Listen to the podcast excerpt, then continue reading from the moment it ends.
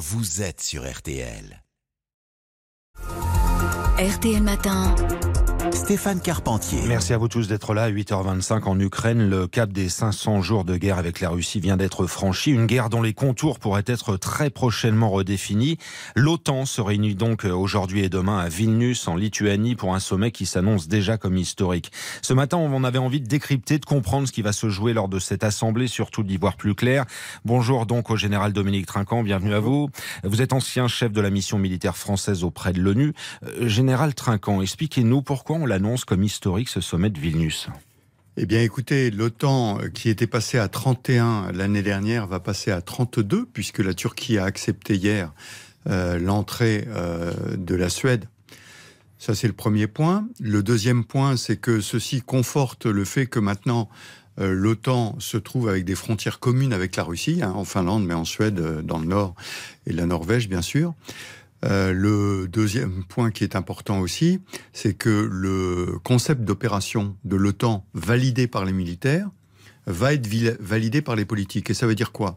Ça veut dire qu'on passe avec une force de réaction de l'OTAN qui passe de 30 000 à 300 000, multiplié par 10, avec des, euh, des délais réduit. Au lieu d'être à six mois, c'est à un mois. Pour donner l'exemple de la France, elle doit fournir une brigade qui doit, en 30 jours, être prête sur son lieu de déploiement.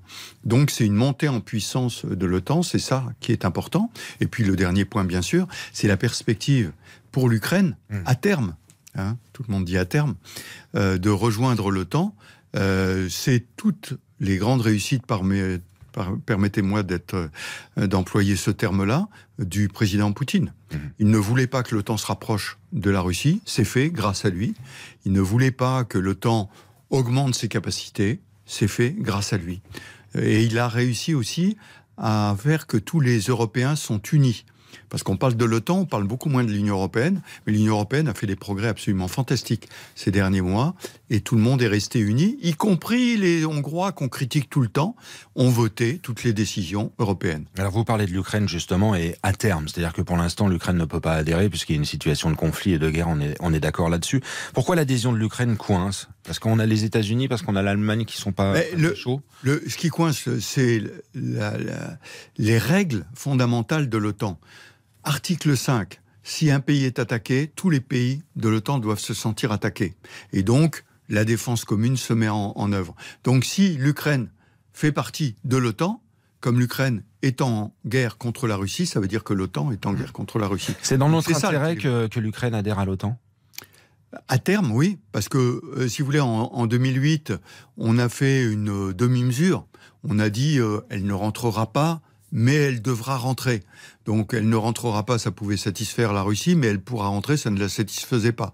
Donc ça n'a ça n'a rempli aucune des conditions. Ça a un peu agacé la Russie. Euh, sans donner vraiment mhm. des conditions de défense pour l'Ukraine.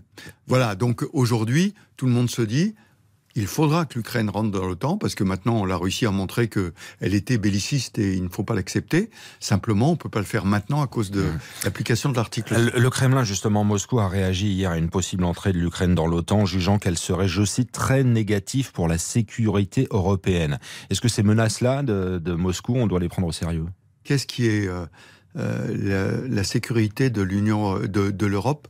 C'est pas la Russie, non, il y a un hmm. an et demi, euh, qui a décidé de faire la guerre. Enfin, il y a des moments où on, a, on croit rêver quand on écoute euh, les, les, les sorties russes qui accusent tout le monde, alors que c'est eux qui ont décidé le 24, enfin quand je dis c'est eux, c'est Monsieur Poutine hein, tout hmm. seul, qui a décidé le 24 d'attaquer, d'utiliser la force, la guerre. Il avait très bien réussi son coup en 2000, 14 avec l'Ukraine parce qu'il n'avait pas fait la guerre. C'est Sun Tzu, le grand stratège chinois, qui disait le meilleur, c'est quand même de ne pas faire la guerre. Il l'avait réussi, mais en 2022, il s'est complètement planté. Général Trinquant, au-delà de l'adhésion de l'Ukraine à, l'OTAN, il y a la question de l'aide militaire qui sera aussi au programme de ce sommet. Elle doit être augmentée, elle va être augmentée, cette aide? Alors si vous me permettez, il faut bien séparer les deux. L'OTAN, alliance défensive qui défend les pays de l'OTAN. Fourniture d'armement, ce sont les pays. Mhm. Donc c'est bilatérale. Mmh. Et l'Union européenne, je le répète, on n'en parle pas assez. Et l'Union européenne qui fabrique des obus, etc., etc. Et il faut bien rester dans ce schéma-là. Pourquoi? Parce que sinon, on donne raison à Poutine. C'est l'OTAN qui est en guerre contre la Russie. Non, l'OTAN n'est pas en guerre contre la Russie. Elle défend les pays européens. En revanche, l'Ukraine a besoin de l'aide des pays européens, des Américains, 51 pays à Rammstein qui aident, donc c'est beaucoup plus que l'OTAN. Hein. 51 pays aident l'Ukraine et doit continuer parce que l'Ukraine euh, paye le prix du sang. Hein, et nous, on paye euh, monnaie euh, trébuchante et armement. 500 jours de guerre, qu'est-ce qui se passe sur le front? Est-ce que c'est vraiment figé? Est-ce que vous pensez qu'on va en sortir un jour? Non, alors c'est pas figé. depuis un mois, un peu plus d'un mois, l'Ukraine attaque sur trois axes. C'est très clair, sur trois axes, et elle cherche à trouver la faille. Et elle n'a pas engagé ses réserves, ce qui montre bien qu'elle n'a pas trouvé la faille encore. Donc dès qu'elle aura trouvé la faille, à Bakhmut, dans la région de Zaporizhia ou dans la région du Donetsk, à ce moment-là, elle engagera ses brigades. Et moi, je, petite pensée de soldat à ces soldats qui, depuis un mois et demi, sont en zone arrière, attendent qu'on leur donne le top en leur disant vous foncez dans telle direction. Il faut avoir le moral bien accroché. Merci Dominique Trinquant, général Trinquant, d'avoir été l'invité de RT.